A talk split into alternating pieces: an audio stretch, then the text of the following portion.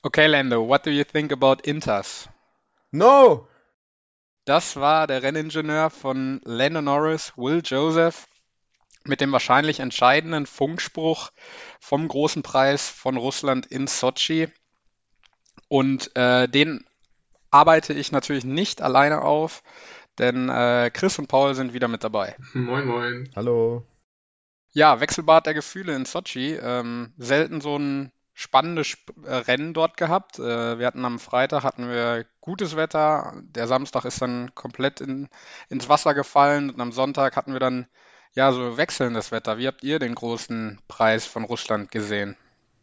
Mm, also ich, also glaub, ich glaube, ja, bitte, Paul. ich glaube, das war, wie du bereits sagtest, das spannendste Rennen, das hier in Russland stattgefunden hat. Und es ging ja schon am Samstag los. Ich glaube, so ein verrücktes Qualifying ähm, habe ich noch nie erlebt. Oder lange nicht mehr auf jeden Fall. Wo dann wirklich am Ende nochmal, ja, eigentlich die ganze Zeit nasse Bedingungen. Am Ende wechselt man dann nochmal den Reifensatz, geht auf die Soft und diejenigen, die halt den Mut hatten, zeitig auf die Soft zu wechseln, die wurden dann halt belohnt. Ich meine, wir hatten eine unfassbare äh, Startreihe mit, mit Norris und Sainz und dahinter auch noch Russell und Williams. Also wer darauf gesetzt hat im Vorfeld des Wochenendes, der ist jetzt bestimmt um ein paar tausend Euro reicher. Ähm, das war schon absolut krank. Und dann das Rennen äh, mit Verstappen von ganz hinten, mit einem Hamilton, der lange Zeit nicht an äh, Ricciardo vorbeigekommen hat und vorbeigekommen ist und Norris und Sainz, die sich wirklich sehr lange vorne äh, miteinander duelliert haben bis zu den ersten Boxenstopps. Und ja, das Rennen, das hatte so keine Tiefen. Es war irgendwie immer Spannung drin und ähm, dann, ja, das für McLaren und Norris sicherlich bittere Finale mit dem heftigen Regen war dann nochmal so das i-Tüpfelchen. Also es, es war ein außergewöhnlicher Russland Grand Prix auf jeden Fall. Wir dachten ja eigentlich alle relativ sicher schon vor dem Rennen, ja gut, Mercedes äh, wird das Ding locker in die Tasche holen, in die Tasche fahren, vor allem wenn Verstappen ähm, mit der Grid Penalty von ganz hinten starten muss. Ähm, ja, war eigentlich ein sicheres Ding für Mercedes, eigentlich schon mehr oder weniger ein sicheres, äh, sicherer Doppelsieg. Dann wurde aber auch bei Bottas nochmal das Getriebe gewechselt und äh, eigentlich war die halbe Startausstellung nach dem Qualifying äh, nochmal durchgemischt, weil alle irgendwas gewechselt haben. Und ja, dass es dann so lange dauert, bis Hamilton sich dann doch noch den Sieg holt, ähm, ja, macht natürlich umso bitterer für McLaren, für Norris und halt auch für alle neutralen Zuschauer, weil äh, ich glaube, jeder hätte es dem Lando gegönnt, aber ähm, so ehrlich muss man dann am Ende auch sein, es hatte sich halt auch selber eingebrockt. Ja, es war irgendwie seine eigene Schuld, ne? Also äh, ihm wurden, ihm wurde ja nahegelegt, äh, auf Inters zu wechseln und dann wäre er mindestens ja, Zweiter geworden, hätte er es getan. Und äh, so ist er dann am Ende, glaube ich, nur Siebter geworden, ne? Ja. Ja, aber es zeigt halt auch, wie brutal die Formel 1 sein kann. Also Samstag ist er noch der Hero mit der richtigen Entscheidung, die Reifen zu wechseln und äh, einen Tag später dann, ja, hat er genau die Fehlentscheidung getroffen und ist auf dem falschen Reifensatz geblieben und konnte damit halt seinen ersten äh, Karrieresieg nicht einfahren. Ist halt natürlich bitter, wenn du ja 95% des Rennen anführst und äh, wenn es trocken geblieben wäre, bin ich mir auch ziemlich sicher, hätte er das Rennen gewonnen, weil Hamilton, ähm, ja, konnte zwar die Lücke schließen zu Norris bis auf anderthalb Sekunden, aber wirklich angreifen konnte er ihn nicht und das hätte er in den letzten Runden wahrscheinlich auch nicht geschafft. Von daher umso ärgerlicher. Aber ich glaube, bei McLaren sollte man trotzdem versuchen, das Positive hervorzuheben. Wir sind jetzt am zweiten Rennwochenende in Folge um den Sieg mitgefahren und waren eigentlich sogar im Rennen diejenigen, die es zu schlagen galt. Und ja, die Richtung zeigt auf jeden Fall nach oben und Norris wird wahrscheinlich auch wieder seine Chance bekommen, seinen ersten Sieg zu feiern. Das Ganze hat mich so ein bisschen an Charles Leclerc 2019 erinnert, äh, als er in Bahrain in Führung liegend das Motorproblem bekommen hat, kurz vor Schluss. Ähm, und ihm so quasi sein erster Saisonsieg verwehrt wurde, aber dann später im Jahr konnte er ihn ja dann doch noch feiern und Vielleicht ist es bei Norris genauso. Ich meine, ich kann es halt auch irgendwo verstehen, dass er draußen bleiben wollte, ne? Weil, ich meine, du bist Erster, es sind noch sechs Runden zu fahren und es fängt gleich an zu tröpfeln, dann denkst du dir, okay, komm, die sechs Runden kriege ich auch noch irgendwie durch vom Hamilton. Weil, wenn du jetzt zu früh in die Box gehst, dann kannst du dir halt fast sicher sein, dann wird mich der Hamilton sowieso noch kriegen. Ähm, oder die Intermediates verschleißen zu schnell. Und spätestens als dann Hamilton in die Box gegangen ist, hätte ich dann schon erwartet, dass Norris reingeht. Klar, die Überlegung war natürlich, äh, jetzt ist mein Vorsprung so groß, so viel Zeit kann ich gar nicht mehr verlieren in den letzten fünf Runden. Aber ähm, ja, es kam ja wirklich von, von jetzt auf gleich, kam es dann monsunartig runter. Ähm, vor allem dann da im Übergang von Sektor 1 zu Sektor 2 war es, glaube ich, da am allerrutschigsten. Da ist Norris ja auch vorher schon zwei, dreimal ähm, leicht rausgeschlittert. Und ähm, ja, das eine Mal ist er dann da wirklich komplett zum Stehen gekommen. Oder wirklich gar nichts mehr ging auf den Slicks. Das hat ja dann auch Leclerc am Ende gesehen, der hat sogar noch das Rennen aufgeben müssen, ähm, weil er auch gar nicht mehr fahren konnte auf den Trockenreifen. Und ja, ich meine, wir haben letztes Jahr jedes Wochenende auf den Regen gehofft. Er kam nie und jetzt kommt er jedes Mal und äh, ja, bringt alles so dermaßen durcheinander. Ähm, deswegen, ich hatte auch ziemlich früh schon einen Titel für diese Folge parat, und zwar Der verdammte Regen. Ja, passt, würde ich sagen. Definitiv.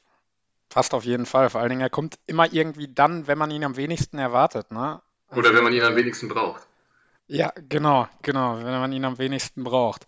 Ähm, Jungs, sollen wir dann mal das äh, Rennen von hinten aufräumen? Und äh, da beginnen wir, würde ich sagen, mit äh, ja, dem einzigen richtigen Ausfall, nämlich Mick Schumacher, der in Runde 33 wegen Hydraulikproblemen sein Auto abstellen musste. Bis dahin aber ein recht solides Wochenende und äh, den Teamkollegen eigentlich immer geschlagen in jeder, in jeder Session, oder?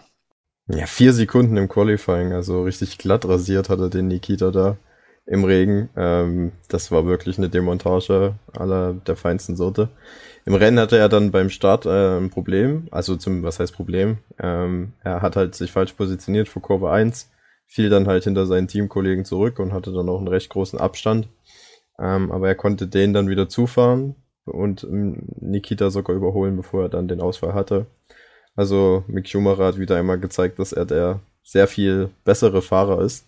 Und er hat jetzt auch schon ähm, nach zwei Dritteln der Saison quasi das teaminterne Qualifying-Duell für sich entschieden.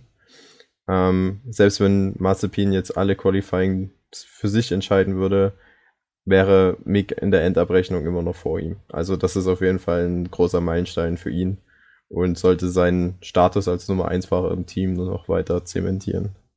12-3 steht's da, ne? Genau, 12-3. Genau. Und ich meine, jetzt, wenn wir dann eh schon bei Haas sind, können wir auch direkt ähm, sagen, was ja eigentlich kein Geheimnis mehr war was jetzt offiziell von Haas bestätigt wurde, dass Mazepin und Schumacher eben auch nächste Saison in der Konstellation weiterfahren werden. Ist natürlich dann auch immer ganz interessant, dass das jetzt ausgerechnet vom Russland Grand Prix äh, veröffentlicht wurde, obwohl es ja laut Günter Steiner schon fast zwei Monate lang feststand. Das äh, zeigt halt dann auch nochmal den Einfluss von Mazepins Vater und ähm, ich kann mir dann auch nicht vorstellen, dass Schumacher zur nächsten Saison, egal wie sehr er den Mazepin jetzt gerade an die Wand fährt, irgendwie als klare Nummer eins deklariert wird. Also, Entschuldigung, da ähm, bin ich noch sehr gespannt, was da passiert. Ja, rein performance-technisch ist er das. Ja, natürlich, aber es ist halt die Frage, wie es nach außen getragen wird, ne? Ja, ja und auch, ich glaube auch vom Auftreten her, vom, ist, ich finde, er wirkt deutlich professioneller und ähm, arbeitet deutlich professioneller und konzentriert sich wirklich aufs Autofahren und nicht das, was abseits der Strecke passiert. Ja, also er ist schon sehr reif für, für sein Alter und für die wenig Erfahrung in der Formel 1, die er eigentlich hat. Ähm, also da geht es auf jeden Fall in eine gute Richtung. Genau. Dann können wir eigentlich direkt weitermachen oder habt ihr noch was zu Haas? Ja, ansonsten halt ähm, Mazepins Rennen, ne? Der hatte einen ziemlich guten Start hingelegt. Ähm, dann aber ja irgendwann natürlich nicht den Anschluss halten können. Ich weiß gar nicht, ich glaube, er lag dann zwischenzeitlich auf 15 ähm, nach dem Start und hatte dann halt den restlichen Zug hinter sich aufgehalten, aber glaube ich doch relativ lange ähm, hinter sich halten können. Ähm, ja, letztendlich dann glaube ich auch ohne großartig aufzufallen im Rennen ist er dann halt äh, letzter geworden von denen, die ins Ziel gekommen sind. Ähm, ja, mehr ist da glaube ich nicht zu sagen. Gut, dann können wir äh, ja mit dem zweiten ja, Ausfall der irgendwie abseits der Kameras äh, gefühlt war, äh, weitermachen mit Nicola Latifi im Williams. Äh, unspektakulär, oder? Ich habe ihn eigentlich das ganze Wochenende mehr oder weniger gar nicht wirklich auf dem, auf dem Schirm gehabt. Nur ich glaube, er hat ein ganz gutes Q1 gefahren. Mhm. Ähm, ansonsten sehr unauffällig. Ja, ist wie gesagt ein gutes Q1 gefahren. Ähm, Q2 hat man dann bei Williams verzichtet auf einen weiteren Run, weil bei Latifi auch feststand, dass man dort Motorenkomponenten tauschen wollte. Und ja, im Rennen dann halt sehr unauffällig ähm, gewesen. Eigentlich, ich weiß gar nicht, ob er überhaupt einmal in den TV-Übertragungen zu sehen war. Ähm, ja, dann der Ausfall ist natürlich bitter, gerade wenn du halt auch schon neue Motorenkomponenten drinne hast. Ähm, von der Pace her meinte er, dass äh, Q3 möglich gewesen wäre. Ähm, wenn man sich die, die Leistung von Russell im Qualifying anschaut, dann kann man das bestimmt äh, vermuten, dass das stimmt. Und ja, aber bei, bei ihm zeigt die, die Formkurve weiterhin nach oben, auch wenn ja Russland jetzt nicht so ereignisreich war wie die vergangenen Rennen für Williams und für ihn. Aber wo gerade schon mal das Thema fällt, äh, war nicht in den Kameras oder auch der, der Unfall dann war abseits der Kameras. Es war generell über diesem Wochenende mit dem, äh, mit der Regie nicht so richtig erfolgreich. Ich weiß nicht, ob euch das aufgefallen ist, aber es war auch in der Formel 2, wo dann die entscheidenden Überholmanöver um den Sieg einfach nicht gezeigt wurden. Und äh, ja, auch gestern irgendwie teilweise fragwürdige äh, Battles dann gezeigt wurden oder eben nicht gezeigt wurden. Ähm, hatten wir, glaube ich, schon mal die Saison in Monaco, genau, wo dann die, die Stroll-Wiederholung eingeblendet wurde. ähm, jetzt zum ersten Mal wieder ein, ein richtig vergeigtes Wochenende vom, äh, ja, vom Chefregisseur. Aber das Ja gut, also ich glaube, das ist auch ziemlich schwierig, wenn so viele Sachen auf mehreren Orten gleichzeitig passieren, musst du dich ja auch äh, zwangsläufig dann für irgendwas entscheiden, was du zeigst. Ja. Wobei ähm, es war ähm, schon auffällig, also das äh, Überholmanöver von Lando Norris gegenüber Carlos Sainz, mhm. das wurde ja dann erst äh, gefühlt anderthalb Runden später gezeigt. Ja, Beispiel, stimmt ja. schon. Es ist halt immer bei, bei gerade in der Formel 1 ist halt immer diese Fixierung auf die WM-Kontrahenten Hamilton und Verstappen, die so gefühlt 80 Prozent der Zeit im Bild sind. Ja. Ähm, ja. Und von den Rennen der anderen Fahrer bekommt man dann halt immer proportional sehr wenig mit. Ist halt schon immer so gewesen, ist halt auch schade, aber ich glaube, es lässt sich anders nicht machen. Und wenn du halt, ich sag mal, Verstappen und Hamilton nicht regelmäßig im Bild hast, was ja nun wirklich mal die, die Spannungsträger sind der Rennen, dann gibt's auch Leute, die sich darüber beschweren. Also du verlierst als TV-Regisseur in der Formel 1, glaube ich, so oder so. das kann sehr gut sein. Äh, weiter im Text, der nächste ist dann Tsunoda, ne? Korrekt, ja. Ja, äh, kann nicht deren Anspruch sein, wieder da unten in den Positionen zu hängen und äh, generell ein sehr schwieriges Wochenende, auch wenn man sieht, wo Pierre Gasly gelandet ist am Ende, der dann ja irgendwo ein verkorkstes äh, Qualifying hatte und äh, ja, bitteres Wochenende, glaube ich, und man verliert den Anschluss in der, in der K-Wertung. Ja, und Gasly war auch richtig sauer ne, nach dem Qualifying. Also da gab es wohl eine Fehlentscheidung seitens des Teams, dass man halt nicht auf die Softreifen oder nicht auf frische Reifen gewechselt hat in Q2. Da war ja noch gar nicht soft das Thema. Ähm, wodurch er halt nicht ins Q3 gekommen ist. Glaube ich erst auch das dritte Mal in dieser Saison, dass er nicht ins Q3 gekommen ist, äh, Gasly. Ja, und er war dann halt bedient. Er stand aber, ich glaube, ich, Gasly und Zunoda standen auch noch nie so nah im Qualifying zusammen. ich wollte gerade sagen, also für, für Zunoda war das Qualifying, glaube ich, gar nicht mal so schlecht, weil er wirklich nah dran war an, ähm, an Gasly. Ein Zehntel, glaube ja. ich, waren sie auseinander.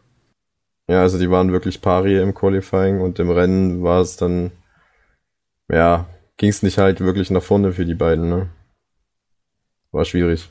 Ja, Gasly hatte ja dann irgendwann auch noch einen abbekommen von Stroll während des Rennens, ne? Ja. Ähm, ich meine, ja, im Endeffekt Platz 13 für Gasly, Platz 17 für Tsunoda. Ich könnte mir sogar vorstellen, dass es das schlechteste Saisonergebnis von Alpha Tauri ist. Ähm, zumindest, wenn beide ins Ziel gekommen sind. Ähm, einfach als Gesamtergebnis. Aber ja, waren auch eher wenig im Bild, ne? Also hat man jetzt nicht so viel von gesehen, bis auf, wie gesagt, diesen einen Dreher von Gasly, als er da von Stroll umgedreht wurde.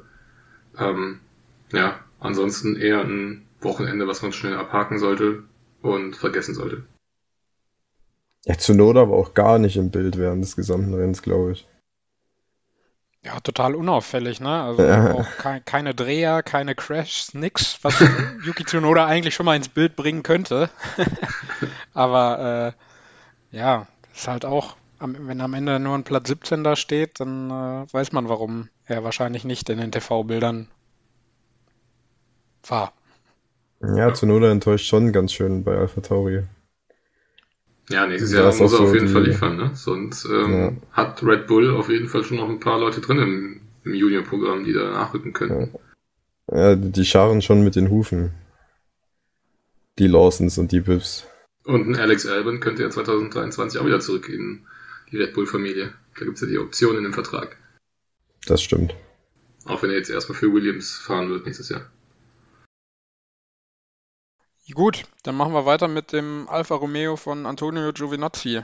Ähm, ja, das gleiche wie die, wie die Kontrahenten. Auch wenig im Bild irgendwie. Ähm, nichts Spektakuläres, oder? Naja, ich fand, vor allem im Training ist er ja zweimal abgeflogen. Einmal hat er sich da auch schön mhm. den Flügel äh, zerdonnert. Im Qualifying war auch ein Dreher drin.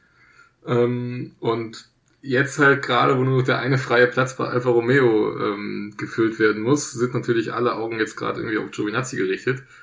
Und äh, seitdem das der Fall ist, gibt's eher mehr schlechte als positive Ereignisse, die ihn dann ins TV-Bild bringen. Ähm, ja, ich meine am Ende Platz 16. Äh, Räikkönen hat gezeigt, dass der Wagen in die Punkte fahren kann. Er ist am Ende Achter geworden, weil er noch kurz vor Schluss von Norris überholt wurde. Ähm, ich denke mal, Alfa Romeo wird grundsätzlich mit den vier Punkten von Kimi erstmal zufrieden sein. Aber ähm, ja, für Giovinazzi mal wieder ein enttäuschendes Rennwochenende und so langsam gehen ihm in meinen Augen die Argumente aus für einen Platz in der nächsten Saison. Ja, das sehe ich ähnlich. Also ich glaube auch nicht, dass wir Antonio Giovinazzi nächstes Jahr noch in der Formel 1 erleben werden. Dafür bieten sich halt zu viele Fahrer auch in der Formel 2 an. Ähm, da fallen ja immer wieder die Namen Guang Yuzhu. Auch Oscar Piastri ist jetzt neuerdings mit in den Ring geworfen worden, der ja voraussichtlich die Formel 2 gewinnen wird.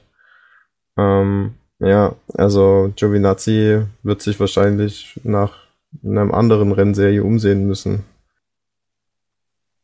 Das ist ja schon bitter, weil er wurde ja eigentlich als großes Talent gehandelt und vielleicht als zukünftiger Ferrari-Fahrer und äh, ja, dass er jetzt bei Alpha äh, bei, bei Alfa Romeo absolut nicht aus dem Quark kommt. Das ist natürlich äh, ja, irgendwie schade. Mich überrascht es auch ein bisschen, aber äh, ja, er, er schafft es einfach nicht. Ja, ist auch. Ich glaube, er kommt mit dem, ja. mit dem Druck nicht zurecht. Ne? Also Anfang der Saison war er ja eigentlich ganz recht solide unterwegs und hatte ja auch Kimi den Rang so ein bisschen abgelaufen, aber ja, spätestens wahrscheinlich, äh, seit ihm klar geworden ist, dass sein Cockpit absolut nicht sicher ist, äh, kommen dann wieder die, die Unsicherheiten dazu, das Selbstvertrauen fehlt und es entstehen halt viele Fehler und positiv aufmerksam kann er eigentlich kaum auf sich machen. Ich wollte es gerade sagen, es sah eigentlich irgendwie gut aus am Anfang des Jahres oder auch im Verlauf der letzten Saison hat man zumindest so die Entwicklung von ihm gesehen, also dass er sich verbessert und das ist jetzt seit mehreren Wochen eigentlich äh, gar nicht mehr zu sehen. Deswegen, ähm, ja, können wir uns da nur wiederholen. Mich würde es auch überraschen, wenn er nächstes Jahr noch dabei wäre in der Formel 1. Genau. Ähm, dann machen wir am besten direkt weiter, oder? Und gehen zum Ferrari von Charles Leclerc. Äh, ja, gut, bisschen Pech gehabt natürlich durch den äh, durch die Strafe, dass er von hinten starten musste. Ähm, ist trotzdem das Qualifying gefahren, bis ins Q2, glaube ich, ne? Hm. Ähm, und äh, fährt am Ende auf P15 ein, auch aufgrund von äh, den Wetterbedingungen, wo er nicht gewechselt hat. Ja, schade eigentlich. Ich hätte, ich, ich hätte schön gefunden, hätte man beide Ferraris irgendwie in den Top 10 gefunden. Ähm, Gerade jetzt mit dem, ähm, mit dem neuen Hybridmotor, den, den Charles Leclerc hat. Äh, wie sieht ihr das? Es war eigentlich ein recht starkes Rennen von Leclerc, ne? Gleich in der Startphase irgendwie von 19 auf 12 vorgekommen. War, hat richtig profitiert von, von dem Chaos in Kurve 1. Oder beziehungsweise Kurve 2 in Russland. Ähm, ja, und dann konnte er ja auch lange Zeit mit dem Verstappen mithalten, ne? Auch als der freie Fahrt hatte. Ähm, Leclerc konnte das Tempo recht gut mitgehen und es hat sich auch immer weiter nach vorne gearbeitet, dementsprechend. Der neue Hybridmotor, den du an, bereits angesprochen hattest, der soll laut Ferrari angeblich sechs Zehntel pro Runde bringen. Ähm, und wenn das stimmt, dann ja, könnte das nochmal ein richtig enger Kampf zwischen Ferrari und McLaren werden. Ähm, 15 PS mehr soll das neue ja, Energiesystem freigeben können. Ja, scheint ein guter Schritt nach vorne zu sein für Ferrari auf jeden Fall. Ja, sieht man ja daran, wie lange mit, äh, mit Verstappen mithalten konnte. Ne? Und ich meine, die Punkte waren auf jeden Fall greifbar. Also wenn du da zum richtigen Zeitpunkt ähm, in die Box gehst und hier Inters holst, dann ähm, wäre da, glaube ich, auch noch mehr ge drin gewesen als äh, nur ein Pünktchen. Also da hätte es schon nochmal Punkte regnen können, die sind für Ferrari, zusammen mit Sainz. Ähm, aber ja, gut. Ich glaube, in den letzten sechs Runden, was da gestern passiert ist, da kann man eigentlich niemandem wirklich einen Vorwurf machen. Ähm, höchstens Lennon Norris gefühlt. Ähm, weil einfach ja, es, es sah ja so aus, als wäre es nur ein bisschen Nieselregen, der dann auch immer wieder weggeht. Und letztendlich war es halt, glaube ich, für jedes Team ähm, ein absolutes Pokern. Wann gehen wir rein? Gehen wir überhaupt rein? Ähm, ja, bei Leclerc hat sich dann nicht zum Positiven entwickelt, die Strategie. Ja, schade. Echt schade, weil, ähm, wie ihr sagtet, echt ein gutes Wochenende gefahren. Ein bisschen Pech durch die Strafe gehabt, aber gut. Ähm, Esteban Ocon im Alpin auf Platz 14. Ähm, brutal geschlagen vom ähm, Teampartner Fernando Alonso auf, auf 6 gefahren im Qualifying, auf 6 gefahren im Rennen am Ende.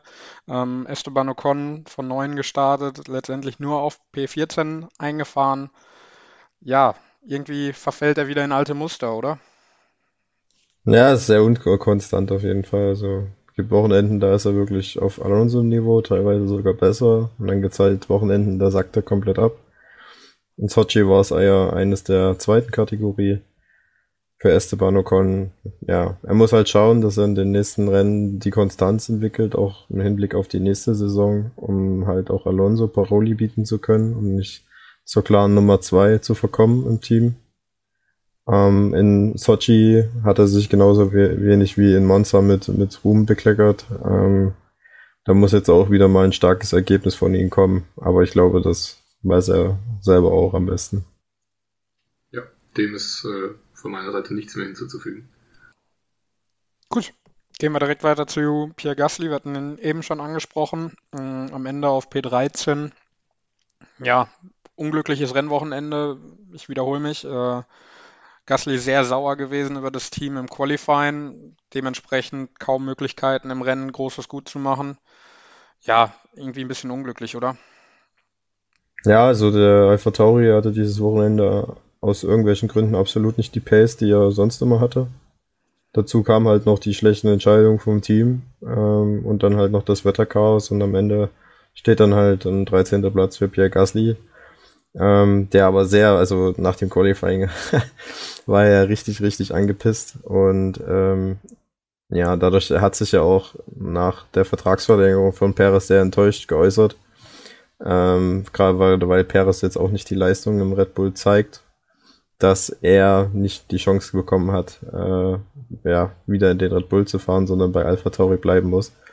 Und irgendwie hatte ich so das Gefühl, dass dieser Frust dann jetzt auch äh, in Sochi ein bisschen nach außen äh, gekommen ist und er es nicht mehr so verstecken konnte. Und ja, ich glaube, Pierre Gasly will halt einfach nicht mehr um ja, 13. Plätze oder um 6. Plätze irgendwo dazwischen fahren, sondern er will jetzt halt gerne auch in einem Top-Auto sitzen. Ja, und so langsam verlässt ihn die Geduld. Ja, was ich aber halt auch irgendwo verstehen kann, ne? Also, ähm, ich meine, Sergio Perez ist jetzt auch nicht so die Konstanz in Person bei Red Bull. Und ähm, der hat jetzt noch ein Jahr extra bekommen bei Red Bull, ähm, wo ich wiederum gedacht hätte, so, das wäre jetzt schon die richtige Zeit für Gasly, ähm, wieder ins Red Bull Cockpit zu gehen. Ähm, dass er dann da jetzt mindestens mal noch ein Jahr länger warten muss. Ja, das wird auch an ihm nicht spurlos vorbeigehen natürlich. Und ähm, ich meine, er holt, glaube ich, das ganze Jahr über schon mehr raus aus dem Alpha Tauri, was da eigentlich äh, drin. Deswegen äh, kann man nicht immer von ihm erwarten, dass er sich auf Platz 6 qualifiziert und dann da auch ins Ziel kommt, so wie es meistens der Fall ist. Ähm, ja, vielleicht war es auch einfach nur ein, äh, ein einmaliger Ausrutscher und beim nächsten Rennen in der Türkei ist er dann wieder weiter vorne mit dabei. Ja, vor allen Dingen, er, hatte ja auch teilweise die Pace. Ich glaube, er ist im zweiten Training so auf P3 gefahren. Äh, da waren nur die Mercedes schneller als er. Ähm, und er hat ja die Leistung gebracht und er bringt es ja auch die ganze Saison über. Dass er verdient es sich ja wirklich, äh, sich für höhere Aufgaben zu empfehlen und äh, dass, dass Red Bull zumindest mal wieder über ihn nachdenkt. Ähm, und wie du sagst, ich glaube auch, dass das nicht spurlos an ihm vorbeigeht, dass äh, die Vertragsverlängerung von Perez, dass er noch mal ein Jahr dazugekriegt hat und äh, was ihn mit Sicherheit auch irgendwo ins Denken bringt, warum haben sie das damals bei mir nicht gemacht, die Geduld äh, zu haben. Ja, aber ich gerne ehrlich gesagt, ich glaube auch nicht mehr, dass per äh, Perez, dass Gasly irgendwann in einem Red Bull sitzen wird. Ich glaube, dass Red Bull, äh, das Team oder Christian Horner hat er ja auch mal gesagt, dass bei Red Bull niemand Per Gasly vermisst, also von Seiten des Teams her. Und ich glaube, das spricht halt auch schon Bände. Ähm, ansonsten, er hat letztes Jahr schon überragende Leistungen gezeigt, hätte eigentlich damit jetzt schon den Platz im Red Bull Cockpit verdient gehabt. Dieses Jahr fährt er so weiter, dann Perez bekommt die Vertragsverlängerung. Ähm, das zeigt halt auch quasi, dass Red Bull eigentlich äh, nicht mehr mit Pierre Gasly im A-Team plant. Ähm, er ist jetzt halt für Alpha Tauri so ein bisschen der, der Ausbildungsfahrer für Yuki Tsunoda, so ein bisschen das Aushängeschild für das Mittelfeldteam. Ich glaube, wenn Gasly irgendwann mal wieder in dem Auto sitzen möchte, das um Siege und Meisterschaften kämpfen kann, dann muss er das wahrscheinlich außerhalb der Red Bull Schmiede tun. Könnte ja vielleicht ganz interessant werden, äh, je nachdem wie lange Ricardo noch in der Formel 1 fährt bis dann irgendwann mal vielleicht ein Platz bei McLaren frei würde. Ähm, ich glaube, das McLaren Junior Programm ist jetzt nicht so äh, üppig besetzt. Da gibt's, äh, glaube ich, zwei Kartfahrer noch momentan und das war's. Ähm, also ist jetzt nicht unbedingt für irgendeinen jungen Hüpfer vorreserviert, dieses Cockpit. Ähm, wäre vielleicht mal eine Überlegung wert, aber ich glaube, da sind wir noch ein, ein paar Monate zu weit weg von. Ja, definitiv, glaube ich auch. Ähm, dann machen wir direkt weiter mit äh, Sebastian Vettel und Lance Stroll. Die beiden Aston Martin sind auf 11 und 12 äh, eingefahren. Ähm, in der ja, kurzen Pause zwischen den Rennwochenenden wurde Sebastian Vettel bestätigt fürs äh, kommende Jahr. Also er wird weiterhin im Aston Martin fahren, aber auch irgendwo äh, ja an diesem Wochenende nicht das gebracht, was man eigentlich von Aston Martin vielleicht erwartet oder vielleicht erwarten möchte. Ähm, am Ende sind P11 und P12.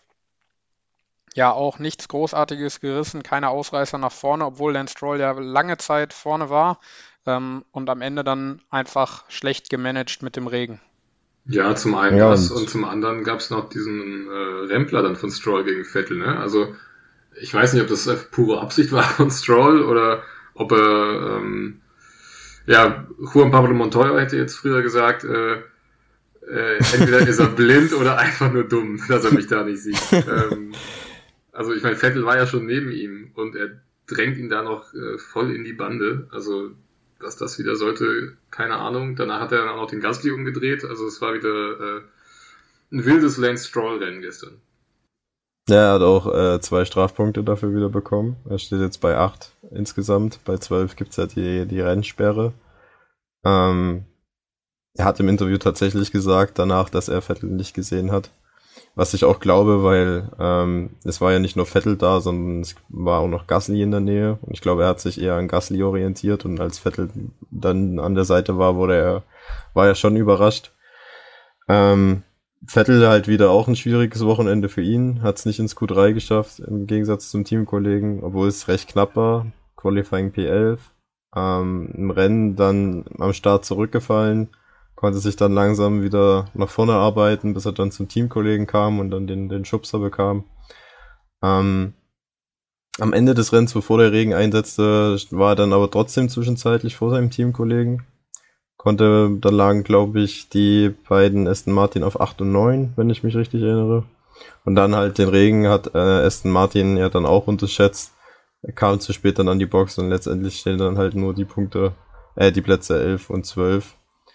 Ähm, ja, ist halt besonders ärgerlich, weil Williams halt ähm, jetzt auch wieder vor ihnen gelandet ist. Also sie sind wieder das schlechteste Mercedes-Team. Mm, das dürfte dem nicht gefallen und ja, man hat jetzt aber im Zuge auch der Vertragsverlängerung von Vettel und von Stroll auch gesagt, ähm, so ein bisschen realistischer. Ja, es wird wahrscheinlich schon vier, fünf Jahre dauern, bis Aston Martin in der Lage ist, äh, wirklich um WM-Titel mitzukämpfen. Das klang ja vor einem Jahr noch ganz anders. Da wollte ja Lawrence Stroll am besten gleich mit Sebastian Vettel in diesem Jahr den Titel holen. Also da scheint so zumindest ein bisschen Einsicht bei Aston Martin eingekehrt zu sein. Ja, man hat ja auch große Pläne. Es wird eine neue Fabrik gebaut. Die momentan bestehenden Anlagen sollen modernisiert werden. Die, ja, das Staff, also das Personal soll aufgestockt werden, um halt wirklich auf Top-Team-Niveau zu kommen. Und das dauert halt die Zeit, also eine Zeit, bis das wirklich abgeschlossen ist, der Prozess. Und deswegen sagt man so vier bis fünf Jahre. Ähm, das ist ja auch nicht, nicht schon damit getan, wenn die neuen Fabriken da stehen. Du musst ja dann auch erstmal die neuen Daten dann daraus gewinnen ne? und das dann nochmal genau. umsetzen. Das dauert ja alles. Genau. Und die, Klau und die, die klugen Köpfe dahinter müssen ja auch funktionieren. Richtig. Das gehört ja auch noch dazu. Ne? Ja, genau. Also man hat es ja beispielsweise bei Toyota gesehen in den 2000er Jahren. Die hatten ja auch die ähm, meisten Mitarbeiter, die modernsten Anlagen und haben auch das meiste Geld in ihre Autos gesteckt, aber es hat nie wirklich um den Titelkampf gereicht. Ähm, das ist halt auch der Beweis, dass äh, ja, im Fußball würde man sagen, Geld schießt keine Tore. Äh, in der Formel 1 sagt man wahrscheinlich, äh, Geld bringt nicht automatisch Rundenzeit.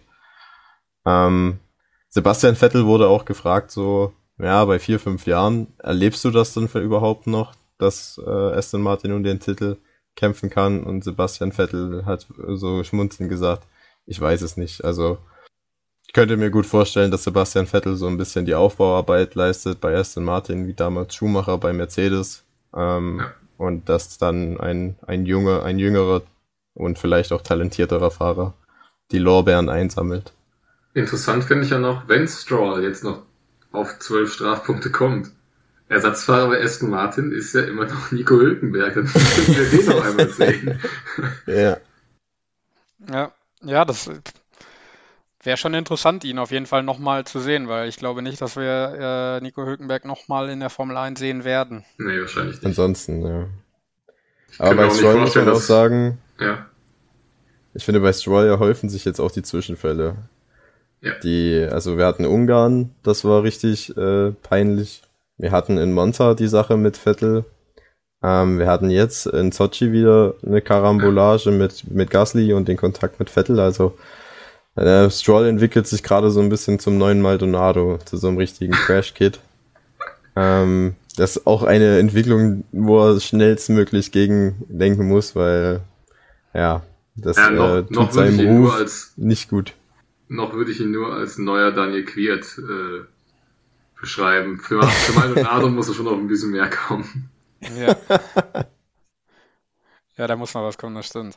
Ähm, Habt ihr sonst noch was zu Aston Martin? Sonst würde ich dann wahrscheinlich zum Fahrer des Jahres der Saison, wo die Entwicklung eigentlich nur stetig nach oben geht, äh, der für Überraschungen immer gut ist, ein Williams dauerhaft in P3, in Q3 fährt und äh, am Ende dann auf P3 sogar im Qualifying eingefahren ist, George Russell. Am Ende dann steht ein zehnter Platz da. Ähm, ich glaube, jedem von uns war irgendwo klar, dass er einen dritten Platz im Rennen schwierig halten wird oder kann. Ähm, aber sonst trotzdem ein brutal starkes Rennen, finde ich, von ihm. Ja, er konnte sich ja schon recht lange ne, vorne in der Spitzengruppe halten, dann bis zu den ersten Boxenstops auf jeden Fall. Ähm, Im Qualifying war er der Erste, der gesagt hat, äh, ich glaube, wir können auf die Softs gehen, was letztendlich wahrscheinlich den Williams auch äh, auf P3 gebracht hat. Ähm, ja, es war wieder eine fehlerfreie Vorstellung von ihm und auch von Williams, muss man sagen.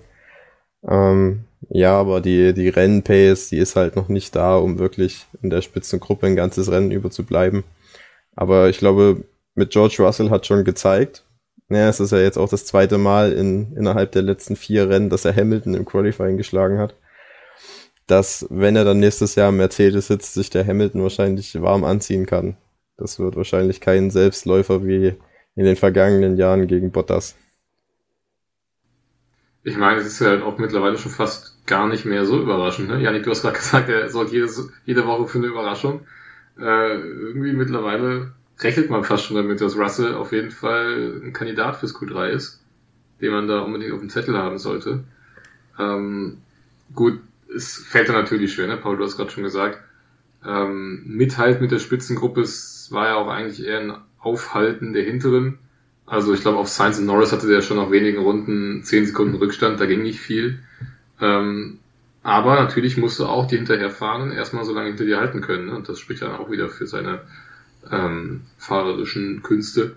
Aber ja, ich glaube, der war da auch sehr ähm, objektiv und realistisch nach dem Rennen, hat halt gesagt, mehr geht halt nicht. Also es wäre bisschen zu naiv gewesen, wenn das Team jetzt auch nach dem dritten Platz im Qualifying auch eine ähnliche Position im Rennen erwartet hätte. Also da hatte Williams schon auch eine Menge aufzuholen, aber ähm, ja, was jetzt rein George Russell betrifft, haben wir, glaube ich, dieses Jahr schon äh, genug dazu erzählt. Ja, und was ich noch ganz interessant fand, ähm, dass äh, Paul sprach es an, George Russell hat als erstes auf die Softs gewechselt, dass das Team dann auch das Vertrauen in ihn hat, dass es auch wirklich so klappt. Und äh, Jos Capito, der Teamchef ähm, von, von Williams, sagte dann auch noch im Interview bei Sky, dass, dass sie zu 100 Prozent George Russell vertrauen und genau wissen, ähm, wenn er das möchte, dass er das auch schafft und dass er das kann und dass er das will. Und äh, letztendlich wurden sie ja dann für den Mut belohnt und ähm, da finde ich die, die Teamchemie einfach super. Man merkt einfach, dass die, dass die sich gut miteinander verstehen, dass, dass es da eine Einheit gibt und äh, dass, dass Williams sich absolut weiterentwickelt hat. Ja, absolut. Gut, dann P9 Sergio Perez, äh, ganz schöne Schelte von seinem Teamkollegen Verstappen bekommen, meiner Meinung nach. Denn wer von 20 auf 2 fährt, äh, ja, der, der ist schon gar nicht so verkehrt. Und Perez startet auf 8 und fährt auf 9 ein. Junge, Junge, das äh, wird mit Sicherheit auch noch Diskussionsbedarf bei Red Bull gegeben haben. Also ich meine, ich hatte jetzt nicht den Zeitpunkt im Blick, wann genau Perez in die Box gekommen ist für die Intermediates. Aber äh, du hast es schon gesagt, ne? Absolute Enttäuschung. Vor allem, wenn man, wenn man ja bedenkt, dass er eigentlich noch den Platz von Norris hätte gut machen können. Ähm, nicht mal das ist ihm am Ende gelungen. Also, ja, ich hatte es vorhin schon angesprochen, Perez ist nicht wirklich die, ähm, die Konstanz, im Moment zumindest, ähm, die man bei Red Bull eigentlich vom zweiten Fahrer erwartet. Ähm, dementsprechend überrascht war ich halt auch, wie früh Red Bull diesmal bekannt gegeben hat, dass Perez noch ein Jahr bleibt. Ähm, letztes Jahr stand es ja dann erst nach dem letzten Rennen fest, wer an der Seite von Max Verstappen fahren wird. Ähm, ja, ich meine, letztendlich kostet das Red Bull halt auch extrem viele wichtige Punkte im Kampf um die K-Wertung. Ne? Da hat Mercedes jetzt auch wieder gut aufgeholt dieses Wochenende. Ähm, und nebenbei muss er eben auch aufpassen, dass ähm, er in der Fahrerwertung dann auch irgendwie so eine Rolle mitsprechen kann. Ne? Also ich meine, der Norris hätte ihm jetzt richtig davon ziehen können, wenn er das Ding gewonnen hätte ähm, dann wären das, glaube ich, über 40 Punkte Abstand gewesen zwischen den beiden. Und ähm, Carlos Sainz klopft jetzt auch wieder von hinten an. Also das sind nur 7,5 Punkte, die Perez und Sainz gerade trennen. Und ich glaube, das darf nicht der Anspruch von Perez sein, dass er ähm, ja sich von einem Ferrari in diesem Jahr noch schlagen lässt. Ja, das große Problem von Perez ist halt das Qualifying. Also er ist ja regelmäßig im ähm, Qualifying auf den Plätzen 7, 8, 9 oder noch weiter hinten zu finden. Und das dann im Rennen aufzuholen und in die Region vorzufahren, wo man den Red Bull eigentlich vermutet, ist halt dann sau schwierig. Ähm, jetzt in Sochi muss man fairerweise sagen, er ist halt eine Runde nach Verstappen erst an die Box gerufen worden für Inters. Ähm, es war also eine Teamentscheidung, das geht jetzt, ging jetzt nicht auf seine Kappe. Ansonsten fand ich das Rennen von Perez auch gar nicht so schlecht. Also klar, er ist jetzt nicht auf dem Verstappen-Niveau unterwegs, aber er hatte ja vor dem Regen ähm, durchaus noch gute Chancen auf das Podium. Er hatte Ricciardo überholt und hatte sich an Sainz rangekämpft, bevor es angefangen hat zu regnen. Also ja, wenn es trocken geblieben wäre, wäre er wahrscheinlich auf P3 nach Hause gekommen. Ähm, aber ja, so, wenn man über die Saison betrachtet, hatte er so zwei Lichtblicke. Das war halt der Sieg in, in, in Baku. Und das war dann halt nochmal das erste Österreich-Rennen, wo er auch nochmal aufs Podium gekommen ist. Aber ansonsten ist es halt für einen Fahrer, der wahrscheinlich im besten Auto des Feldes sitzt, oder zumindest im zweitbesten Auto, ist es halt zu wenig. Zwei Podestplätze in 15 Rennen. Ja, zur Erinnerung, Albon hatte letztes Jahr äh, auch zwei Podestplätze geholt und hat daraufhin sein Cockpit verloren. Also, ja. Ja, ich sag's immer irgendwie ganz gerne. Also irgendwie habe ich das Gefühl, dass auf diesem zweiten, ähm, auf dieses zweite Auto bei Red Bull irgendwie so ein Fluch hängt oder so, dass die dass die da irgendwie das nicht zusammenkriegen, weil ähm, über die Qualitäten eines Sergio Perez müssen wir uns ja eigentlich nicht unterhalten. Ähm, aber wie, wie Paul es sagte, irgendwie im Qualifying kriegt das dann nicht zugange und dann äh, ja, verwehrt er sich selber die Chance, im Rennen ein besseres Ergebnis äh, zu erzielen. Ja, vor allem, weil das Qualifying ja bei Racing Point Zeiten oder Force India Zeiten auch eines seiner großen Stärken war. Ne? Also da war er ja regelmäßig mit guten Ergebnissen dabei. Und äh, jetzt im Red Bull, ich weiß nicht, woran das liegt, dass äh, es im Qualifying einfach ja nicht schneller geht bei ihm. Ich meine, es ja. ist jetzt auch schon das 15. Rennwochenende. Das heißt, er ist jetzt auch schon 15 Qualifyings gefahren. Und ich meine, es ging auch gar nicht so schlecht los. Ne? In Imola ist er Zweiter geworden im Qualifying, aber irgendwie, ja, ist da der Wurm drin. Vielleicht geht's ja, ja dann äh, in Istanbul wieder ein bisschen besser. Da hat er ja letztes Jahr im Racing Point auch P2 geholt im Qualifying und dann auch im Rennen. Ähm, ja. Also wer weiß, was da möglich ist. Andererseits vielleicht dann auch für das Team Aston Martin äh, ja nochmal so ein kleiner Motivationsschub. Ne? Eins und zwei im Qualifying geholt hat letztes Jahr. Ähm, und bei Stroll ging es dann irgendwann mit den Reifen halt dahin. Ähm, ansonsten war der bis dato auch eine richtig gute Pace gefahren. Ähm, also wer weiß, was da sowohl für Aston Martin als auch für Perez in zwei Wochen in Istanbul drin ist. Ja, und dann kannst du direkt auch noch die Ferraris mit einbeziehen, denn die haben ja äh, letztes Jahr auch ein sehr gutes Ergebnis da geholt. Richtig, ähm, ja. Drei und vier, ne? Äh, drei und vier mit Vettel und Leclerc. Ja. Ähm, die werden mit Sicherheit auch äh, mit Freude auf äh, das Istanbul-Wochenende schauen. Ähm, zurückschauen auf das Sochi-Wochenende kann auf jeden Fall der Iceman. Kimi hat sich ein bisschen zurückgemeldet, ähm, auf äh, P13 gestartet, am Ende auf P8 eingefahren. Äh, ich glaube, er hat ein bisschen von seiner Erfahrung einfach profitiert und ähm, hat aber auch ein bockstarkes Rennen gezeigt und verdient äh, in den Punkten gelandet.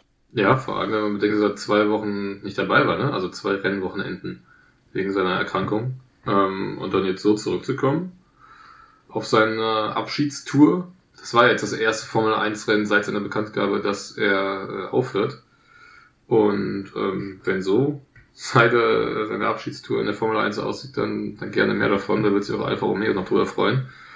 Ähm, Qualifying war jetzt gar nicht mal so berauschend, ne? ist er ja 16. geworden. Ähm, ich glaube auch nur drei Zehntel oder was es war vor Mick Schumacher. Ähm, aber ja, acht Punkte ist äh, äh, acht Punkte sage ich schon. Achter Platz ist äh, das beste Saisonergebnis für Alfa Romeo und für Kimi Räikkönen. Also äh, der hat da alles richtig gemacht. Ja, damit haben sie jetzt auch mehr Punkte als im vergangenen Jahr. Also immer noch wenig Punkte, aber immerhin schon mal mehr als letztes Jahr. Kleiner Aufwärtstrend. Aber auch immer noch weniger als Williams, ne? Das ist nicht zu knapp. Ja. Ja, wobei das wird, glaube ich, auch schwer sein, die noch überhaupt noch einzuholen, weil ja. durch den zweiten Platz von George Russell in Belgien wird da, glaube ich, äh, ganz, ganz, ganz schwer, da nochmal irgendwie überhaupt Fuß zu fassen oder Anschluss zu finden an die, an die Williams. Ja, vor allem, weil die ja jetzt auch regelmäßig in den Punkten sind. Genau, ja. ja Gerade also seitdem, Russell halt, ne? Ich glaube, seit Ungarn waren sie nur in Sandford nicht in den Punkten. Genau, in vier der letzten fünf ja. Rennen gab es Punkte für Williams und das ist halt schon ja. stark, wenn man bedenkt, wo sie noch letztes Jahr standen. Ja, ja. Ja, und auch am Anfang der Saison. Ne? Also, ja. Da sind sie ja auch nicht gerade in die Punkte gefahren mit einer so großen Regelmäßigkeit. Ja, richtig. Ich würde sagen, dann kommen wir zum tragischen Helden von Sochi zu Lando Norris. Äh, wir haben eben schon drüber gesprochen äh, ja, letztendlich ist es sein Fehler, die nicht auf die, auf die Reifen zu wechseln, aber ansonsten ein perfektes Rennwochenende. Äh, ich wüsste nicht, was er hätte besser machen sollen.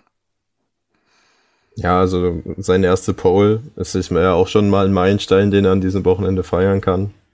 Nicht viele Fahrer über, erreichen überhaupt jemals eine Pole. Ähm, von daher hat er da schon Geschichte geschrieben. Es war auch die erste McLaren Pole seit äh, 2012. Also auch da ist äh, eine Serie zu Ende gegangen, eine Negativserie.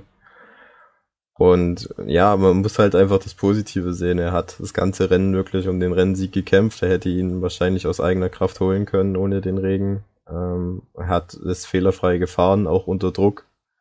Ähm, und ja, er ist halt ein Riesentalent, ihm gehört die Zukunft und das hat er wieder mal bewiesen und ich glaube, McLaren hat mit Lando Norris wirklich einen Fahrer, mit dem sie in Zukunft halt auch ja wieder an alte Zeiten anschließen können, um vielleicht wieder mal regelmäßig um Siege und Weltmeisterschaften zu kämpfen. Also ich finde, man sollte bei McLaren das Positive sehen. Es ist natürlich bitter. Äh, es erinnert auch so ein bisschen an George Russell in, in Bahrain letztes Jahr, ähm, dem ja auch so der sichere Sieg kurz vor Schluss verwehrt worden ist. Ähm, aber ja, Lando Norris wird zurückkommen und er wird sich davon erholen und er wird auch auf jeden Fall noch einen Formel 1 Sieg feiern, da bin ich sicher. Ja, es war schon sehr brutal gestern, das zu sehen. Ähm, vor allem, weil man sich halt auch denkt, so, selbst wenn er in die Boxe gekommen wäre und dann noch äh, den Platz in Hamilton verloren hätte, selbst ein zweiter Platz wäre auch ein mega Ergebnis wieder gewesen. Ähm, aber klar, in der Situation willst du keinen zweiten Platz, da willst du das Ding gewinnen. Ähm, ist halt leider komplett in die Hose gegangen. Aber ähm, ja, das ist halt die Formel 1. Ähm, ohne die brutalen Geschichten gäbe es auch nicht die, ähm, die super Geschichten und deswegen gehört das eben leider zum Sport dazu. Ähm, aber ja, ich glaube, Paul, das ist schon alles gesagt, er wird daraus lernen und beim nächsten Mal werden sie es besser machen und sein erster Sieg, äh, der kommt bestimmt bald. Ja, vielleicht ja sogar noch dieses Jahr. Mal schauen, wer weiß. Dann Fernando Alonso auf P6. Ähm, eben auch schon kurz drüber gesprochen oder angerissen. Ja, den Teamkollegen eigentlich deklassiert, äh, brutal stark gewesen im, im Rennen. Ähm, den Platz für Alpine gefestigt in der K-Wertung, entfernen sich immer weiter von Alpha Tauri. Ähm, also von Seiten Fernando Alonso ist eigentlich auch ein sehr gutes Wochenende, oder? Ja, er war auch die, die, das ganze Wochenende über schnell. Er konnte ja dann sogar Verstappen im Rennen überholen und äh, sich dann auch von ihm absetzen. Ähm, absolut fehlerfrei, hat wahrscheinlich auch mehr aus dem Auto geholt, als was das Auto eigentlich hergibt. Und auch mit 40 Jahren, muss man sagen, fährt er immer noch wie ein junger Gott. das hat er dieses Wochenende wieder bewiesen und ja, ich glaube, Alpine ähm, hätte Daniel Ricciardo nicht besser ersetzen können. Auch wenn ich am Anfang der Saison ein bisschen skeptisch war, aber Alonso zeigt halt, dass es immer noch richtig drauf hat. Ja. Auch da habe ich wenig dazu äh, hinzuzufügen. ich finde es halt immer noch so bisschen schade für Piastri, dass halt jetzt beide Alpine-Plätze schon vergeben sind. Ähm, allerdings, was willst du machen als Alpine, wenn Alonso so stark fährt? Ähm, dann ist ja auch egal, wie alt er ist, wenn er eben die Punkte reinholt fürs Team. Und ähm, ich kann auch schon gar nicht mehr die nächste Saison erwarten, äh, wenn unser, unser Running Gag das Alpine laut eigenen Aussagen das beste Rennauto aller Zeiten auf die Strecke stellen will, was der Alonso dann damit anstellt. Also ja, die nächste Saison kann gar nicht schnell genug kommen. Freue ich mich drauf. Ja, das wird super. Ich glaube sogar der Plan wurde veröffentlicht, ne? Für, für nächstes Jahr oder ein ungefährer Plan schon, ein Zeitplan. Ähm, ich glaube am 22. Ja, März soll es losgehen. Okay. Ich weiß nicht, also ich glaube, der Rennkalender ist noch nicht veröffentlicht worden, ist nur die Eckdaten bekannt gegeben worden. Es sollen wieder 23 Rennen sein mit drei Tripleheadern. Ähm, und halt wieder von März bis Dezember, so viel weiß ich. Aber welche ist Rennen da jetzt genau dabei sind, das äh, ist noch nicht raus. Ist jetzt auch gefährliches Halbwissen. Ich habe das, glaube ich, auf einer Seite bei Instagram gesehen. Na, um den, die äh, schreibt, um den 20. März soll es äh, mit dem Bahrain Grand Prix äh, starten und dann eine Woche später soll schon der Saudi-Arabien Grand Prix stattfinden. Aber äh, gefährliches Halbwissen ist noch nichts bestätigt, aber wir halten euch da auf dem Laufenden. Das wäre dann eine Woche später als der planmäßige Start in diesem Jahr. Ne? Da sollte es ja ursprünglich am 14. glaube ich, losgehen in Australien. Das wird ja dann irgendwann nach hinten verlegt. Und dann war ja zwei Wochen später dann Bahrain das erste Rennen. Genau. Ähm, ja, gut. Hatte ich jetzt, äh, ich sag noch nichts von bekommen, aber äh, wird schon stimmen. Ja, wie gesagt, ist nicht bestätigt. Ähm, wir halten euch da auf dem Laufenden. Bestätigt ist aber, dass äh, Valtteri Bottas auf P5 eingefahren ist am Ende. Äh, ja, hat auch eine Gridstrafe bekommen, ähm, am Ende des Feldes losgefahren, am Ende auf P5. Äh, ja, ja, wenn man sieht, was ja. Max Verstappen geleistet hat, äh, schmälert das wahrscheinlich seine Leistung etwas, aber ansonsten eigentlich also man muss, ganz okay. Man, ja, ich finde ich nicht. Also ein, bis zum Regen war das Rennen von Bottas richtig beschissen. Ähm, er hat sich da von Verstappen relativ fix in der Anfangsphase dupieren lassen, konnte sich auch im Mercedes nicht wirklich nach vorne arbeiten. Ich glaube, er lag dann kurz bevor der Regen eingesetzt hat immer noch auf P14. Ähm, bei Mercedes hat man halt ähm, Hamilton, äh, sei schon Bottas reingeholt, als es angefangen hat zu regnen, um quasi für Hamilton zu testen, ob das mit den Inters funktioniert. Ähm, und durch diese Entscheidung, die dann richtig war, ist dann Bottas überhaupt erst so weit nach vorne gekommen mit P5. Ähm, aber vorher war es wieder eher ein, ein schlechtes Bottas-Rennen, möchte ich sagen. Ja, und er hat natürlich auch wieder ähm, unter der Strafe dann unter dem Motorenwechsel gelitten. Ne? Also ich meine, P7 war jetzt im Qualifying auch nicht das Top-Ergebnis, aber ähm, ja, was da in Q3 passiert ist, da ging es ja nee, eher mal drunter und drüber. Ähm, deswegen würde ich das jetzt mal nicht ganz so äh, ja, kräftig bewerten wie ein normales Qualifying. Ähm, Russland ist ja eigentlich seine Strecke gewesen und ich meine auch, dass ich ihn ja ähm, als Sieger getippt hatte in unserem Tippspiel. Ähm, Korrekt. Ja. Im Nachhinein auch eine dumme, dumme Idee von mir, aber ähm, ich brauche aber auch nicht lachen, ich bin nämlich genau der gleiche, ich bin dem gleichen Tipp nachgegangen. Also ich meine, im Endeffekt, glaube ich, ist dann P5 schon so wirklich mit Abstand Beste, was man dann irgendwie da hätte erwarten können von Bottas Rennen, wenn er da von 17 ähm, ins Rennen geht. Ähm, ja, wird ihm ein gutes Gefühl geben noch für die, für die nächsten Rennen, dass er es auf seiner Strecke ähm, ja wieder zu Punkten geschafft hat. Ähm, ob er dann bis zum Regen irgendwo hinten noch rumgedümpelt ist, wird ihm dann letztendlich auch egal sein. Ähm, fragt dann später auch keiner mehr nach. Letztendlich zählen die Punkte für ihn und natürlich äh, für Mercedes in der Konstrukteurswertung. Denn die haben jetzt den Abstand wieder ordentlich ausgebaut. Und zwar sind es jetzt äh, 33 Punkte, die Mercedes vor Red Bull liegt in der Konstrukteurswertung. Ja, genau. Können wir eigentlich direkt mit dem vierten Platz weitermachen. Ähm, denn da bestätigt Danny Ricciardo den aufsteigenden Trend aus dem vergangenen Rennen, das er gewonnen hat, äh, mit einem starken fünften Platz im Qualifying und am Ende dann ein äh, starker vierter Platz im Rennen. Ähm, ja, das geht auch bergauf mit Danny Rick, oder? Ja, auf jeden Fall. Ich meine, McLaren hatte auch so einen richtig verkackten Boxenstopp bei Daniel Ricciardo, ähm, der über 10 Sekunden ging, glaube ich. Und wenn der nicht gewesen wäre, wäre er wahrscheinlich sogar Dritter geworden äh, und nicht Carlos Sainz. Ja, er war wieder langsamer als Norris, sowohl im Quali als auch im Rennen, aber er war deutlich schneller und deutlich konkurrenzfähiger im Vergleich zum Rest des Feldes als noch in der ersten Saisonhälfte. Und ja, der Monza-Sieg hat ihn definitiv beflügelt. Die, das Rennen war auch sehr stark von ihm, hat auch lange Hamilton hinter sich halten können. Wieder einmal. Ich glaube, der Hamilton träumt mittlerweile von Ricciardo Sec. Und ja, gibt eigentlich nichts zu meckern mit seiner Leistung. Nee, ich fand, ähm, ja, vor allem in der Defensive eben, als er da mehrere Autos hinter sich hatte, ähm, hat er wieder richtig gut gezeigt. Mit seinen späten Bremsen, ähm, ja, auch wenn der Hintermann DRS hatte, dann geht er aber trotzdem so aggressiv in die Bremszone rein, dass er dann eben noch vorne bleiben kann. Und hat sich nicht aus der Ruhe bringen lassen, egal wie groß der Hintermann im Rückspiegel wurde. Und ähm, ja, also Monza könnte echt so eine kleine Wende gewesen sein. Äh, vielleicht ja auch mental dass einfach vorher da so eine, so eine Sperre drin war bei ihm, die sich dann jetzt gelöst hat. Und ähm, also ich denke mal, er hat wieder alle Vorgaben des Teams ähm, ja, restlos erfüllt. Ja, und ähm, es kommt mir so vor, als ob ähm, Danny Rick dadurch irgendwie auch so durch diesen Sieg in Monza ja nochmal eine ganz andere Luft ges ja, geschnuppert hat und äh, irgendwo sich deutlich wohler fühlt im, im McLaren, als, äh, als es noch davor war. Und äh, vielleicht ist es ja jetzt so, dass er die restlichen Rennen das bestätigen kann und äh, ja, weiter gute Ergebnisse für McLaren einfahren kann. Wir werden sehen. Carlos Sainz auf drei, Ferrari, ein roter auf dem Podium. Äh, schön zu sehen, dass es mal nicht äh, ein Podium Mercedes, Red Bull, Mercedes oder Red Bull gibt.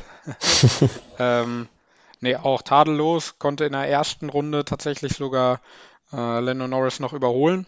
Ähm, ist dann ein äh, bisschen auf dem ersten Platz gefahren. Am Ende wird es dann ein dritter Platz. Ähm, natürlich profitiert dadurch, dass äh, Lando Norris äh, nicht auf die Inters gewechselt ist.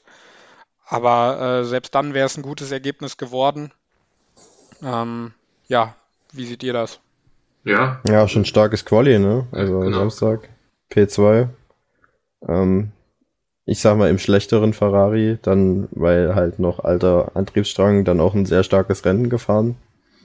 Ähm, man lag zwischenzeitlich in Führung, konnte lange gegen Norris kämpfen. Ich glaube, bei Ferrari hat man dann mit dem sehr frühen Boxenstopp eine Fehlentscheidung getroffen, die ihm so ein bisschen aus dem Kampf um den Sieg rausgenommen hat. Ähm, aber ja, dann halt auch im späteren Verlauf des Rennens wieder eine starke defensive Leistung gezeigt. Und dann zur richtigen Zeit, als der Regen kam, ähm, an die Box gekommen und somit das Podium abgestaubt. Ich finde es verdient. Carlos Sainz hat wieder eine sehr starke Leistung gezeigt. Es ist jetzt sein drittes Podium für Ferrari.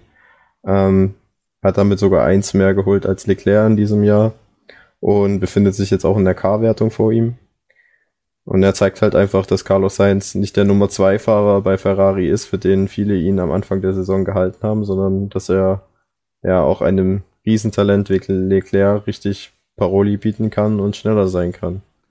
Ich muss dir in einer Sache ein bisschen widersprechen, Paul, und zwar äh, um den Boxenstopp von Sainz. Ähm, ich würde sogar fast sagen, dass es noch eine Runde zu spät war, weil sich ja dann irgendwann Sainz gar nicht mehr gegen Norris wehren konnte beim Überholmanöver und auch danach innerhalb von zwei Runden, glaube ich, schon Abstand von vier Sekunden hatte. Und äh, ich glaube, seine Reifen waren komplett hinüber am Ende des ersten Stints. Ähm, deswegen, wenn die dann noch länger draußen geblieben wären, weiß ich nicht, ob das dann so viel besser gelaufen wäre.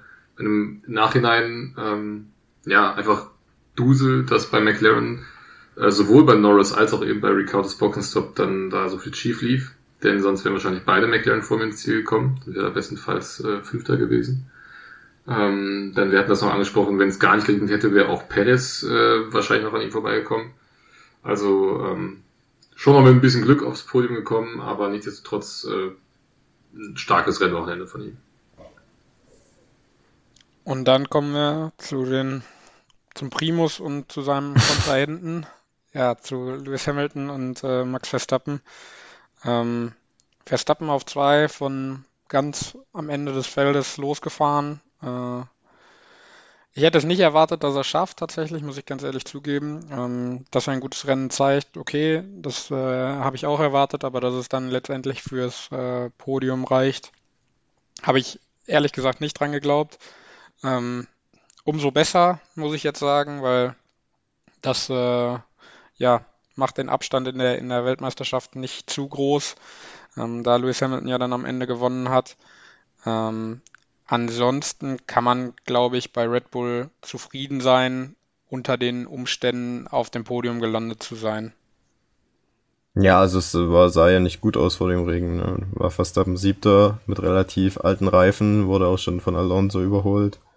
Und da hatte man schon so die Befürchtung, dass das äh, Hamilton jetzt einen guten Vorsprung sicher ausarbeiten kann. Aber als dann der Regen kam, hat man bei Red Bull die richtige Entscheidung getroffen und Verstappen ist somit auf zwei vorgerutscht. Er hätte sogar beinahe das Rennen gewonnen, weil Lewis Hamilton wollte ja eigentlich ursprünglich gar nicht an die Box, sondern wollte draußen bleiben, wie, wie Norris auch und wurde dann nur von seinem Team äh, überstimmt. Und ja, ich glaube, bei Red Bull ist man mehr als glücklich über dieses Ergebnis mit dem Motorenwechsel, ähm, dass man den jetzt endlich hinter sich gebracht hat und trotzdem nur zwei Punkte hinter Hamilton zurückliegt. Und da er ja wahrscheinlich, also Hamilton, ähm, auch nochmal den Motor wechseln muss, ja, liegt der Vorteil so meiner Meinung nach so ein bisschen gerade bei Red Bull. Jetzt auch durch, dadurch, dass man halt, wie gesagt, die letzten Rennen pushen kann, ohne weitere Strafen zu befürchten. Ja, ansonsten Verstappen, starkes Rennen gefahren, klasse Überholmanöver gesetzt, äh, ja. Es lief alles für ihn am Rennsonntag. Ja, auch da bin ich wieder einer Meinung mit Paul äh, und kann nicht mehr hinzufügen. Ich hoffe wirklich, dass es bis zum Ende so eng bleibt. Von mir aus können die jetzt äh, jedes Rennen abwechselnd gewinnen und wir haben dann wirklich bis Abu Dhabi ähm, ja noch offen, wer Weltmeister wird und dann haben wir ein richtig schönes, spannendes letztes Rennen. Habt ihr dann noch großartig was zu sagen zu Lewis Hamilton? Ja, auf jeden Fall. Also äh, 100 Grand Prix-Siege hat jetzt diesen Meilenstein als erster Fahrer in der Formel 1 erreicht. Ähm, unglaublich, auch starkes Rennen von ihm. Ähm, nachdem es ja am Anfang ein bisschen schwierig war mit Ricciardo, dass er lange Zeit auf P6 festgesteckt war, aber dann ähm, ja durch eine gute Strategie und durch gute Rennpace sich wieder in die Situation gebracht hat, um den Sieg zu kämpfen und dann natürlich auch ähm, von dem Fehler von Norris profitiert hat. Ähm, ja, es war wieder ein klassisches Hamilton-Rennen, so meiner Meinung nach. so im Chaos hat er ein bisschen die Coolness behalten und äh, konnte die Pace äh, auf die Strecke bringen, wenn viele andere Probleme hatten. Ja, und 100 Re Rennsiege, das ist absolut ähm, abartig viel. Also 100, überlegt euch das mal. Das, und das äh, in, in 14 Jahren. Also ist schon ein Wahnsinns, Wahnsinns Ich meine, 100 Rennen, das sind, wenn man so will, fünf Saisons am Stück, wo er jedes Rennen gewinnt. Ja. Wenn das jetzt alles am, am Stück passieren würde, das ist halt, das ist völlig geisteskrank.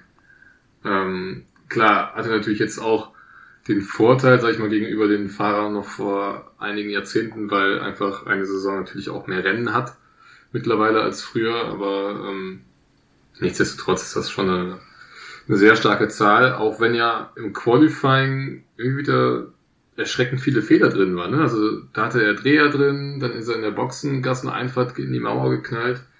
Ähm, da war ich auch ein bisschen überrascht, weil eigentlich ist Hamilton halt so ja, jemand, dem sowas nicht passiert. Und ich finde, in dieser Saison gibt es tatsächlich ja viele kleinere Unfälle von Lewis Hamilton ähm, oder ja einfach Unkonzentriertheiten, die man so jahrelang nicht von ihm gewohnt war.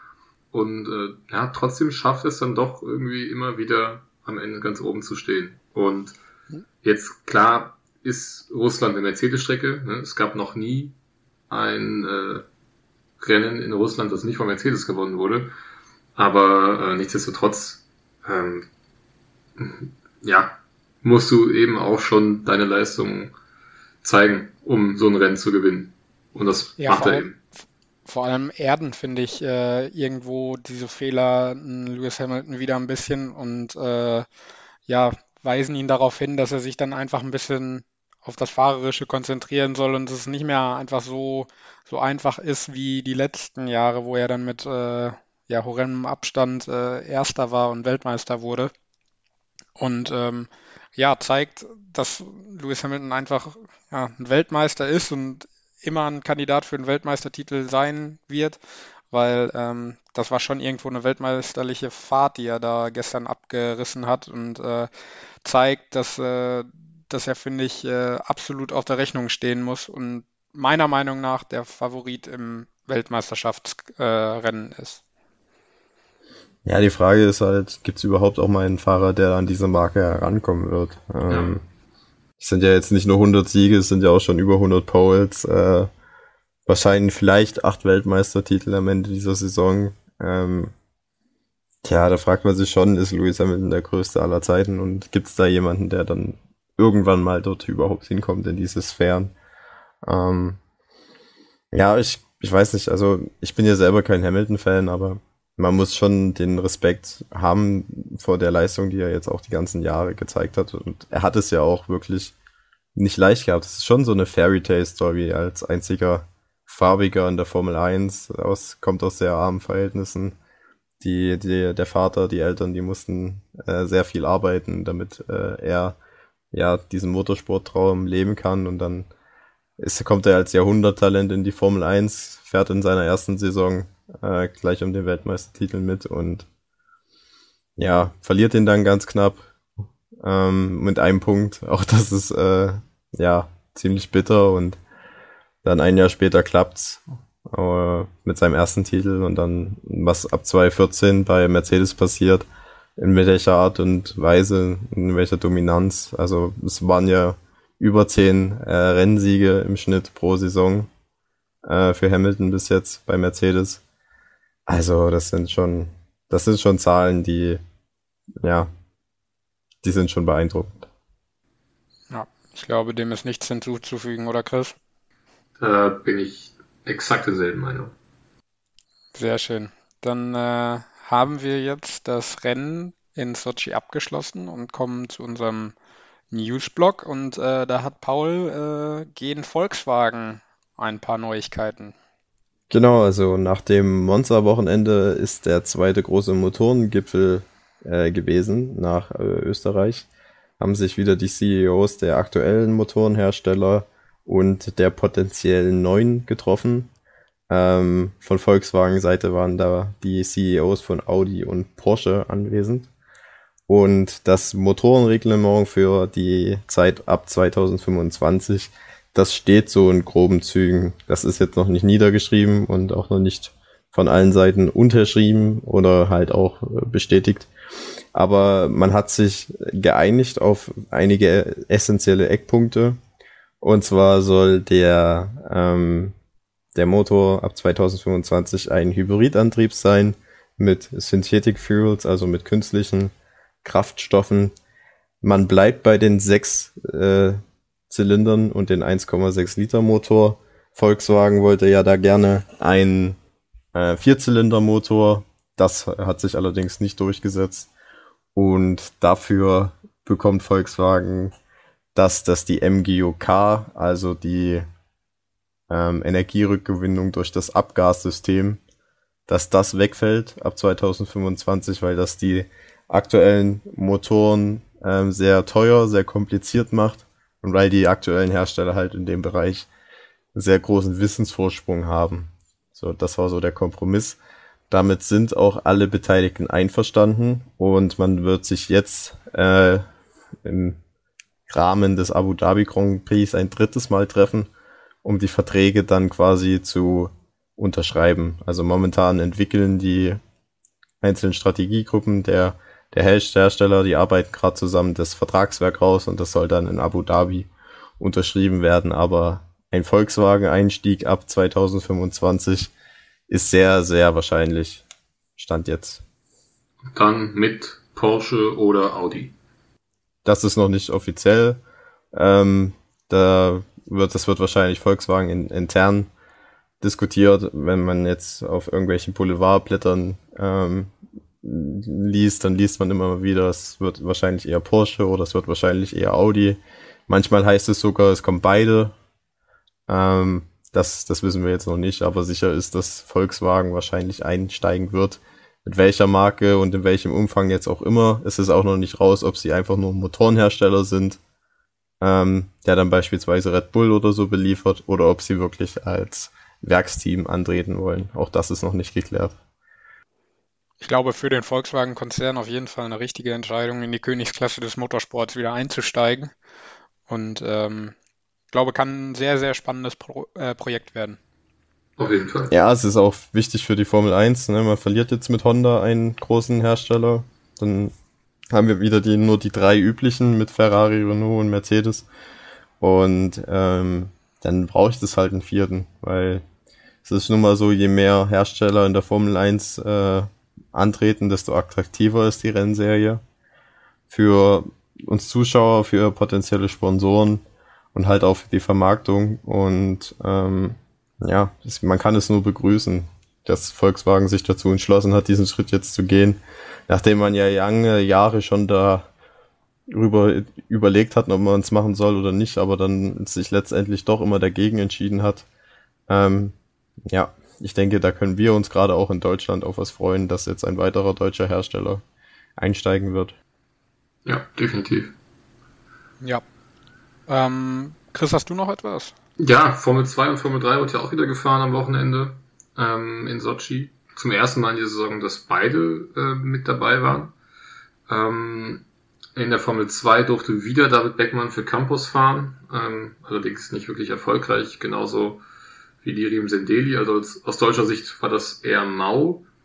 Ähm, interessant auch, dass Guangzhou, der ähm, ja bei Alfa Romeo da so hoch im Kurs steht und laut Gerüchten mit 40 Millionen Euro Sponsorengeldern aus China da reinrücken könnte in die Formel 1.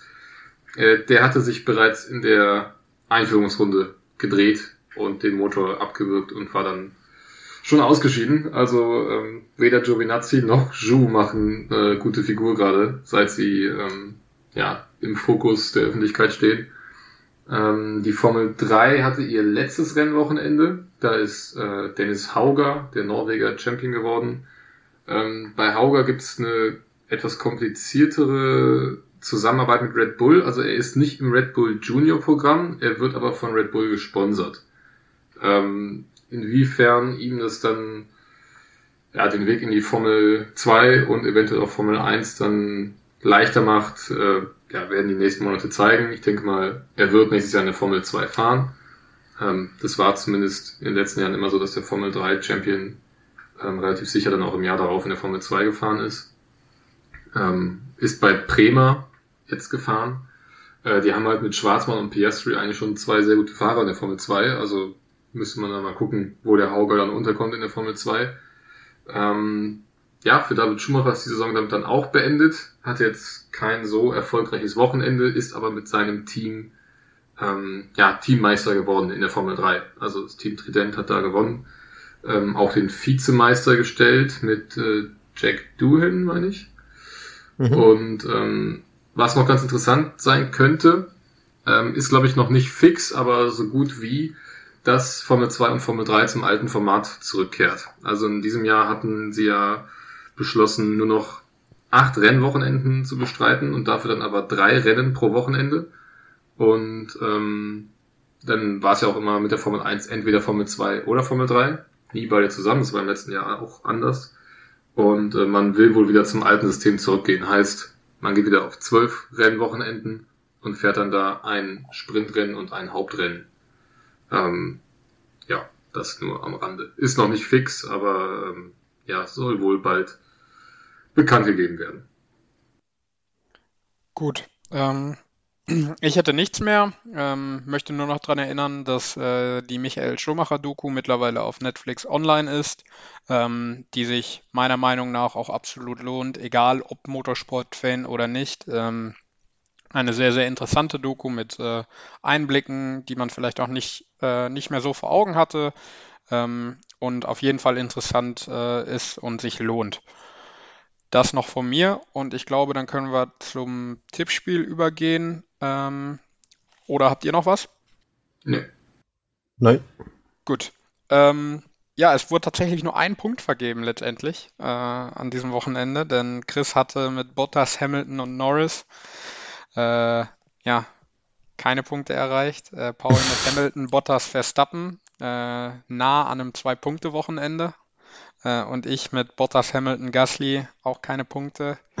Ähm, macht in der Endabrechnung Chris 8 Punkte, Paul 10,5 und äh, ich 8,5. Äh, und damit darf Chris wie fast jede Woche mittlerweile starten.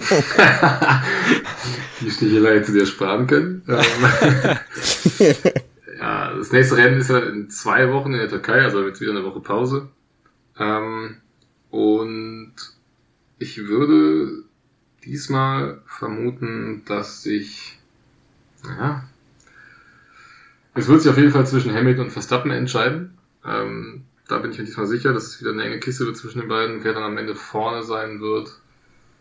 Ich sag jetzt einfach mal, der Hamilton macht's. Der Hamilton macht's vor Verstappen. Ich bereue diese Entscheidung jetzt gerade schon diese Sekunde. Ähm, aber ich sage Hamilton vor Verstappen und ähm, auf drei Charles Leclerc. Okay. Ähm, ich glaube, dass der Hamilton das Ding auch gewinnt. Ähm, Bottas aber in der ersten Kurve im Tokyo Drift äh, den Verstappen rausschießt. Der Paul reibt sich gerade schon die Hände, dass er gleich frei war, den Verstappen auf 1 zu tippen. ja, ist echt so. ähm, tippe äh, den äh, Charles Leclerc wie du auf 2 und Lando Norris auf 3. Nee, ich hätte den Leclerc auf der 3, ne, aber. Ähm, nee, ich, ich, ja, ja. ich den Leclerc auf 2 ja. und äh, Lando Norris auf 3. Ja, also ich nehme den Verstappen als Sieger, weil Istanbul ist meiner Meinung nach eine Red Bull-Strecke.